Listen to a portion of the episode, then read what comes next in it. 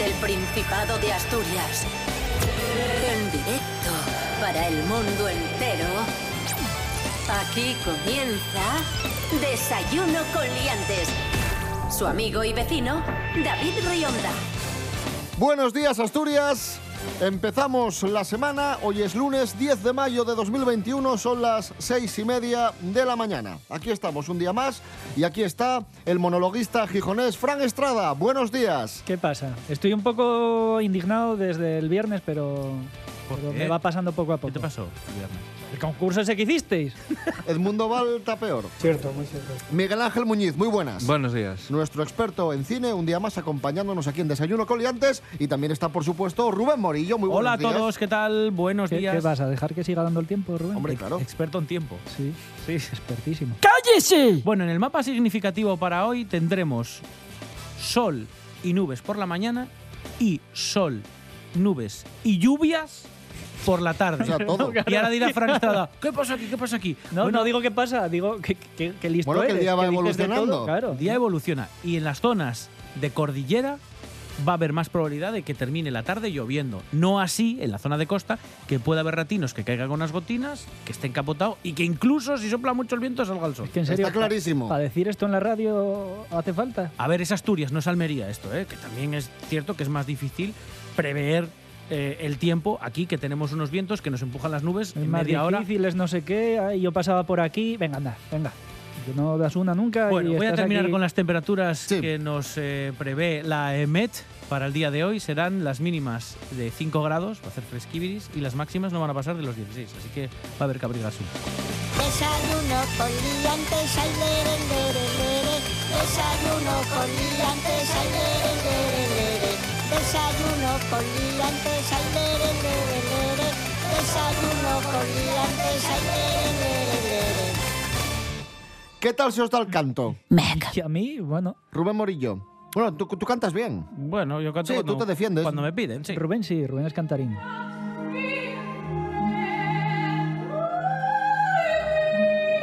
Tú, Miguel Ángel, ¿qué tal cantas? Vamos, una cosa increíble. Es que Miguel Ángel es segunda voz. Es de estos que hace los bajos ahí. De los grupos vocales de los Sí. 50 que hacía. Había uno que hacía así, pues ese eres tú. Bueno, os, os pregunto esto porque ya podéis estudiar canto en Avilés. ¡Como yo! El Conservatorio de Avilés incorpora la especialidad de canto. Ya están abiertas las eh, inscripciones para las pruebas de acceso al próximo curso 2021-2022 Conservatorio Municipal Julián Orbón de Avilés. Canto se suma así al resto de especialidades que ya ofrecía el conservatorio como saxofón, flauta travesera, fagot, clarinete, oboe, trompa, trompeta, trombón, tuba, percusión, piano, órgano, violín, viola, violonchelo y contrabajo. Aquí hay, hay nivel.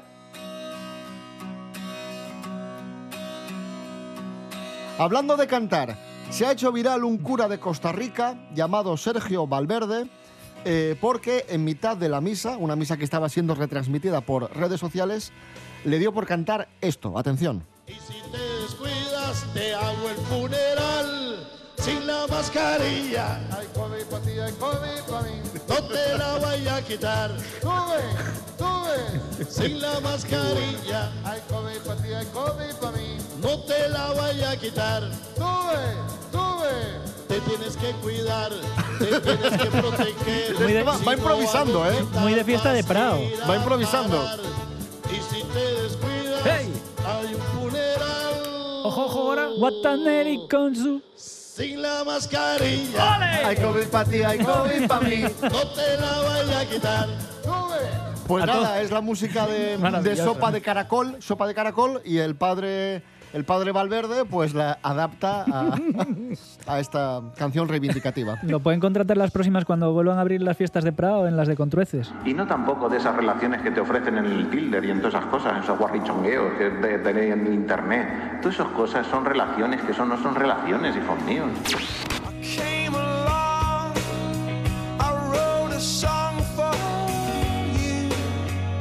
El padre Emilio, el cura costarricense Sergio Valverde son virales y también es viral el asturiano Chus Serrano. Un artista de los pies a la cabeza. Maravilloso. Este actor y cantante, al que podemos ver cada semana en el programa OP Siglo XXI de TPA, ha llegado hasta la final del concurso de Telecinco Got Talent, una auténtica machada de, de Chus Serrano. Finalmente no se llevó el premio, pero bueno, llegar hasta ahí y dejar con la boca abierta a Risto y Edurne no es eh, moco de pavo. Chus deleitó a España entera con su propia versión del musical Cabaret. Vamos a escuchar a Chus Serrano en acción en Got Talent.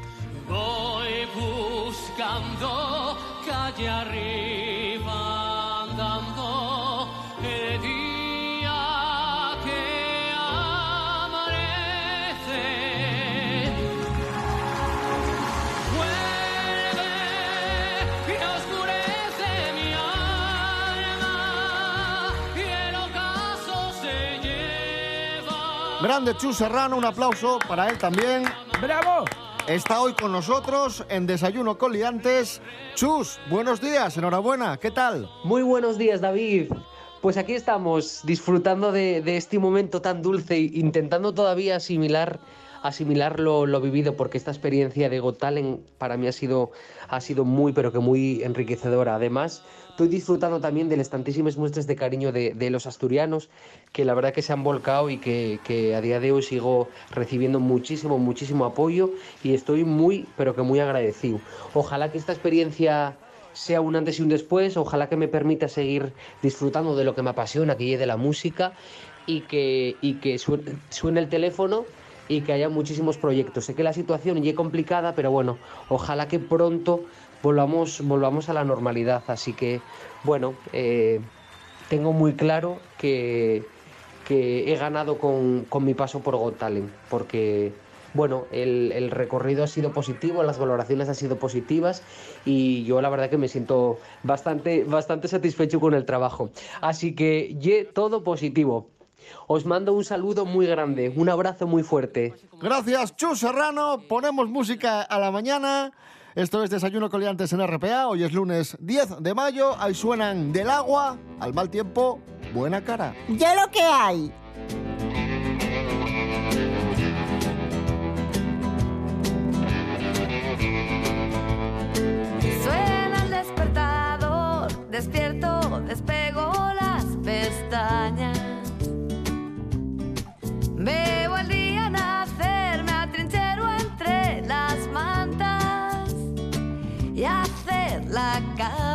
Cama, pasar la fregona, barrer la casa, limpiar los cristales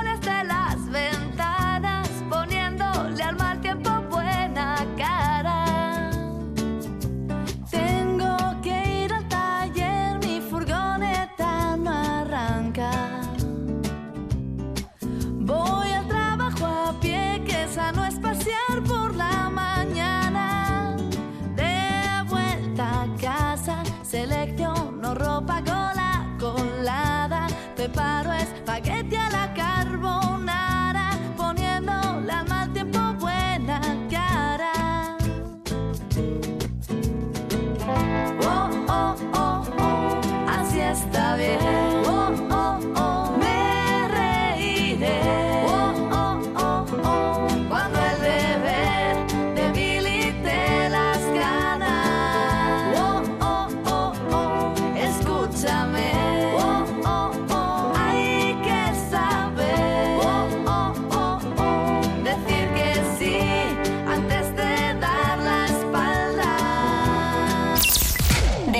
con liantes.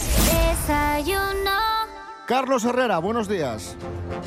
La, la, la, la, la, la. Señoras, señores, buenos días. Me alegro. Bueno, hoy vamos a hablar con Carlos Herrera de del abanico. Porque un día como hoy de 1920 en España se inauguraba una gran exposición de abanicos. Eh, ¿Qué? ah, ¿Qué? ah. Y eh, pues eh, Carlos Herrera nos ha preparado curiosidades sobre eh, el abanico. El abanico que se, usaba, se utilizaba en el antiguo Egipto, donde se fabricaban con hojas secas, plumas de aves se formaban haciendo radios y se portaban por los cortesanos en el entorno del faraón para prestarle sombra y abanicarle, por supuesto, para darle aire fresco. Voy a hablarles de la leyenda más importante del abanico, que es cuando se transforma en plegable en Japón. ¿Por qué? Una noche calurosa, en el hogar de un humilde artesano de abanicos, un murciélago entró por la ventana, se estrelló contra la llama de un candil, cuando este hombre estaba tratando de espantar eh, eh, al bicho porque su mujer estaba asustada. Al día siguiente, la curiosidad, eh, la música, pónmela otra vez, perdón. Al día siguiente, la curiosidad de este artesano le llevó a imitar las membranas plegables de las alas del murciélago y elaboró un abanico con esta capacidad de ser plegable como Ah, vale, las alas se inspiró, se inspiró en las alas del murciélago para crear el abanico plegable. Efectivamente, sea cierto o no este origen, los más antiguos abanicos plegables japoneses se llaman komori, que significa murciélago en japonés. Y con esto y un bizcocho, me voy. Por cierto, el- te puedes abanicar con un jamón si quieres también. Sí, por supuesto, con las lonchas, con palillos. Trinchas ahí unas lonchas de jamón con palillos.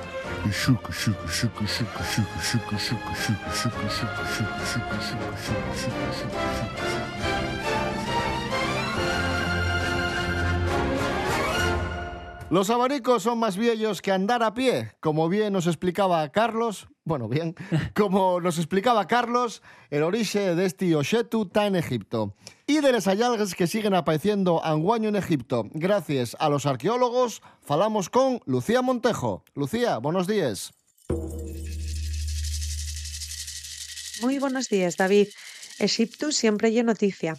Va un mes aproximadamente, el país organizó ese desfile de les momies pelescais del Cairo llevarles al nuevo Museo de la Civilización, un desfile que siguieron en directo millones de personas en todo el mundo y ahora el Ministerio de Antigüedades de Egipto anuncia un nuevo descubrimiento, 110 tumbes de tres etapas históricas diferentes, dos de ellas de la dómina predinástica, y decir, anteriores a la época de los faraones.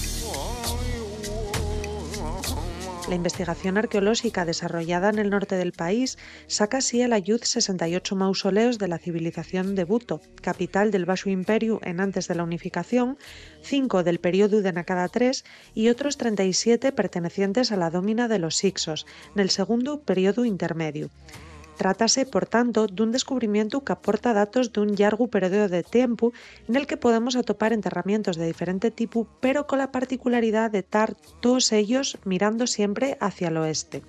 Además, encontráronse también los restos dun bebé en una vasilla de cerámica, da que non lle nada extraño neste tipo de yacimientos.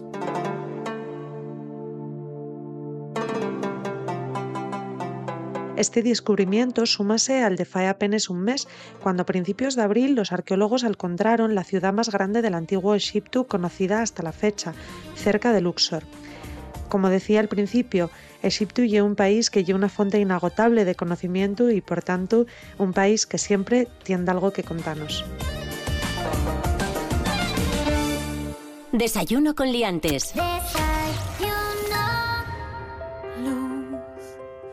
Yo quiero ver luz, poder pintar de color un nuevo amanecer, vivir, amar, sentir y saber que hoy puede que no salga el sol. Aunque llueva, tú y yo sabremos bailar, nadie nos puede We're dancing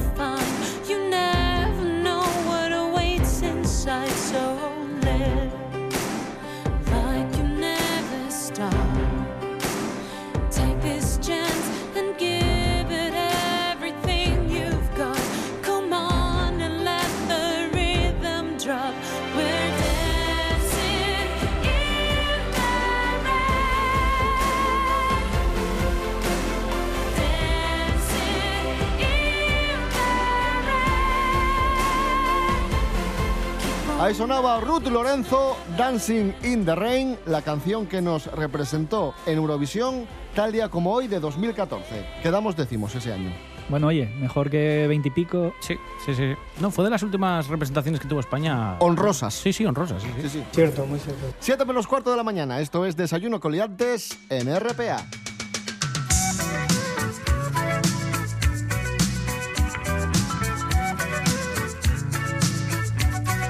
Continuamos. Vamos a hablar de los nómadas digitales. Nómadas digitales. ¿Qué son los nómadas digitales? Pues no tengo ni idea, yo es la primera vez que oigo eso. Felicidades, de corazón. Son personas que, que realizan su trabajo viajando por el mundo y se cogen la maleta, se cogen, punto. El, se cogen el, ordena- el ordenador y se van a trabajar por, por diversas ciudades, diversos eh, países, aprovechando esa movilidad para favorecer su trabajo. Por ejemplo, que eres crítico gastronómico, que vas a probar comida por ahí, eres, eh, yo que sé, tienes un blog de viajes, etcétera, etcétera. Pues para ayudar a estos nómadas digitales, se ha creado una aplicación llamada Neomad. ¡Como yo! Neomad es una app que pretende traer gente a diferentes ciudades de aquí de Asturias, facilitándoles la accesibilidad de espacios coworking. Lo explica el fundador de la app, Fernando San José, y también la cofundadora de la iniciativa, la obetense Sara Cristina Espina. Y además Asturias es un sitio, un destino muy interesante para estos nómadas digitales porque tiene de todo.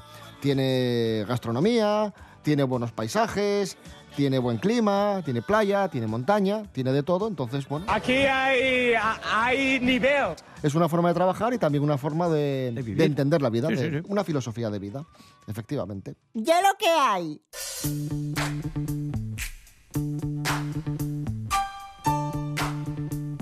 Y tenemos con nosotros a Miguel Ángel Muñiz, que es un poco así, tú eres un poco nómada digital, Yo sí. porque tú te vas con tu maleta, con tu ordenador y, y viajas. Vamos a aprovechar que está Miguel Ángel Muñiz con nosotros Nos encontramos sin duda ante un personaje inquietante. y vamos a hablar de cine. Dentro sintonía, celuloide maltratado, venga.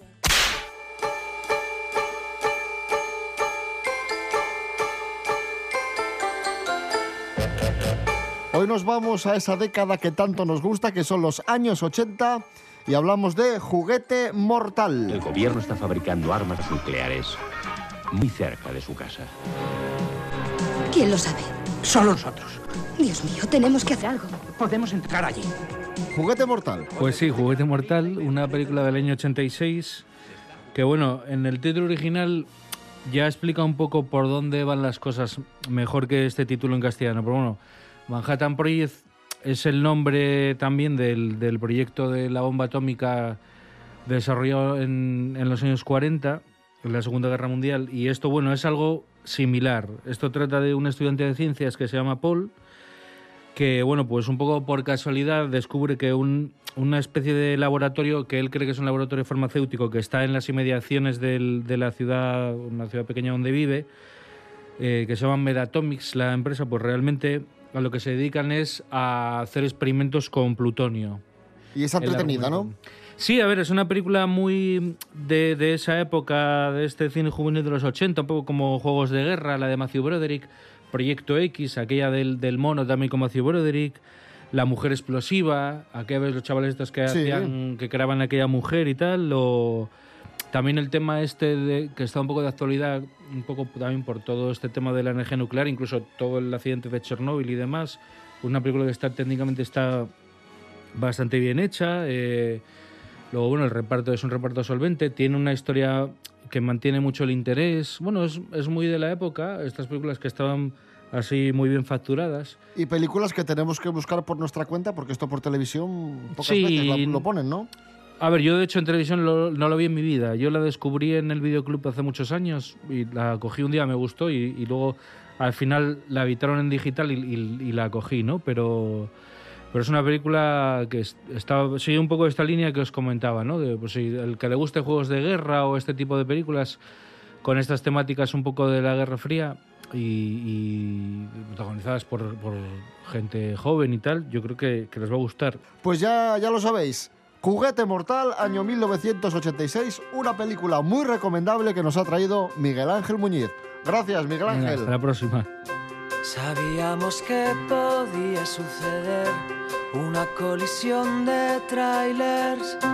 Buscábamos algo que pudiera arder y saltamos por los aires. Cada madrugada era una canción, a quien le importaba a nadie. Hicimos del miedo una habitación, tan libres como cobardes.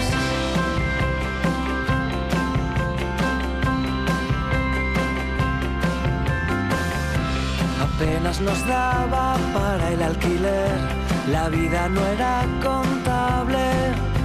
Vivíamos sobre un suelo de papel, pintado con nuestra sangre. Los ojos abiertos como una oración a un Dios que no era bastante. Hicimos del vértigo la religión, el límite era el desastre y pisando estrellas fuimos alguien, nadie lo entendía. Cada prohibición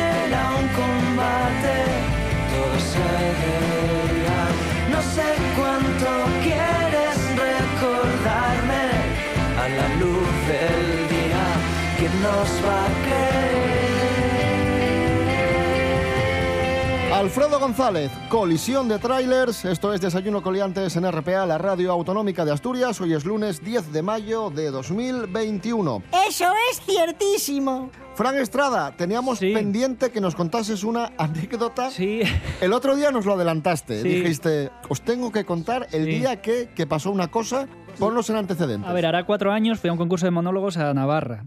Y a la vuelta dijimos, vamos a parar en Vitoria y echamos ahí el fin de semana y vemos Vitoria, que bueno, teníamos ganas y tal.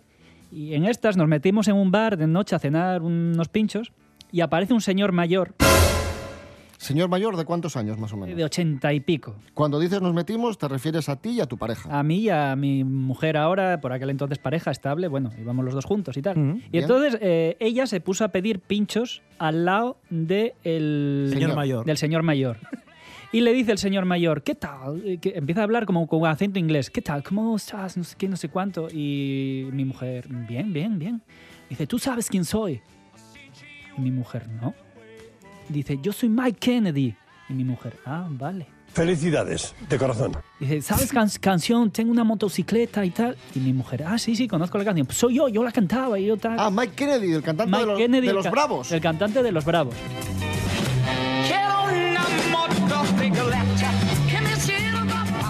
Tú enfadándote, claro, porque veías que sí, sí, sí, la este- conversación... Claro, claro. Yo este señor mayor con un anillo, llevaba un anillo de una calavera que dices que era muy raro, era muy raro el, el señor. Saca una cartera toda hecha mm, porquería para pagar lo que los pinchos que había pagado. Que por cierto, el señor venía con su pareja y la madre de su pareja que las dejó sentadas en una mesa al lado mientras intentaba ligar con mi mujer. Vale, saca, saca una cartera. Mike sí, saca una cartera y bueno, una cartera cochambrosa y empieza a decir, claro, yo me puse a mirar el móvil cuando y soy Mike Kennedy, no sé qué, y dije, yo, el chiflao este que va a ser Mike Kennedy. Entonces me pongo a mirar el móvil a ver si era Mike Kennedy. Y yo, hostia, que sí, que es este hombre. Pero Mike Kennedy aprovechó para meter mierda viendo que yo estaba mirando el móvil y le dice a mi mujer, estos gentes de ahora solo miran móvil, solo WhatsApp y solo no sé qué y tal, porque hay que quererse, hay que, hay que estar juntos, hay que no sé qué, no puedes estar con alguien que, que solo mira móvil y no sé qué. Yo me cago en su madre, pero este hombre... O sea, que estaba criticándote porque estabas sí, mirando porque, el móvil. porque estaba mirando el móvil, que yo solo estaba comprobando Si era Mike si era Kennedy. Mike Kennedy. Que era. Que era, claro, porque ¿qué haces ahí metiéndote con una chavala de 30 años que podría ser ya no tu nieta, tu, nieta, tu bisnieta? Ahí a, a- intentar destruir una pareja con tu anillo de calavera. Y tu cartera, y empiezas a- y saca la cartera y dices, es ca- cartera de BBVA, que me la dieron en el, BBVA, en el serio? BBVA. Te lo juro, que me la dieron en el BBVA. Es lo, lo único que me dio el BBVA. ¿Y a mí qué me importa? Vete con tu mujer y tú y déjame a mí tranquilo. Y esa es mi anécdota con. Y te compraste toda la discografía de los Bravos. Kennedy. Sí, sí, sí. Después. Sí. No, no, dejé de escuchar. Mira que me gustaba la canción esta de. De la motocicleta. De la motocicleta, pero ya dije no. Y ya está. Y esa es la noticia. No todo el mundo puede decir, a mí me intentó levantar la novia el Mike- cantante de los Bravos. Eso no todo el mundo lo puede contar, ¿eh? Ojo.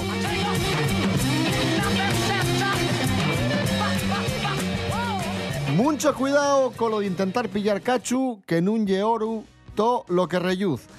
Y mucho cuidado también con las noticias que compartimos en redes sociales. Munches son bulos, y esto sabenlo bien de algunos para aprovecharse de la vegada. Ye Murniu que en estos tiempos de pandemia los utres ten pensando más na tablet que na carroña. Alma Hidalgo, buenos días. Buenos, David. Buenos días, Asturias.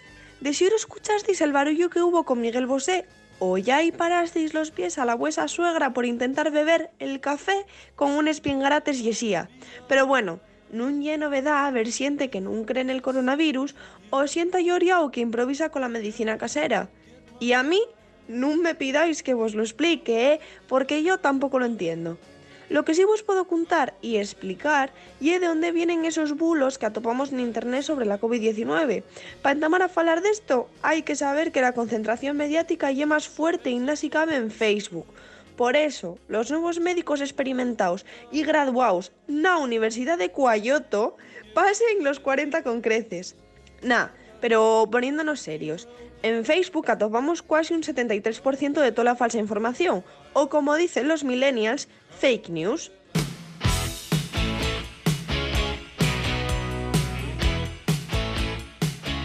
El principal creador de este contenido es Joseph Mercola, que cuenta con unos 2 millones de seguidores en esta red y unos 280.000 en Twitter. El segundo influencer que promociona y visibiliza este tipo de noticias llámase Sawyer G, al que lo siguen apenas 50.000 personas en Facebook y na, 10.000 en la red del Páxaro. E encontramos el primer problema, y ye que estos dos influencers tienen, vamos, seguidores a fondo, por lo que estamos hablando de que esta información falsa llega a millones de personas todos los días. El segundo problema que se nos plantea ya es más complejo, y es que los mensajes arrovívense no solamente de manera directa entre los seguidores, sino que simplificados en equipos anglosaxonos y en otros lenguajes por intermediarios que es publicen y traducen los sus posts en consentos abiertos y cerrados, pues bueno, eso descontrólase. Dicho de otra forma, el efecto cadena es enorme y las distintas plataformas digitales del mundo comparten estas noticias en sin verificarles en antes, haciéndoles internacionales. Yo no entiendo que se ellos pasa por la cabeza a estos dos para inventarse todo lo que es publicen. Y lleguen muchísimo, ¿eh? Porque lleguen y superen en muchas ocasiones los 10.000 posts mensuales. Y que, si les ponen todas estas publicaciones nun superen a Corintellado y a Lope de Vega xuntos. Pongo la mano en fuego. Pero bueno, ¿qué deprendisteis con esto? Bueno, pues que hay que mirar en redes, en la parte de arriba de la noticia, donde trae información non verificada. Y si no lo trae, eso quiere decir que estamos seguros. Bueno, un besazo y ya sabéis, a estar pendientes.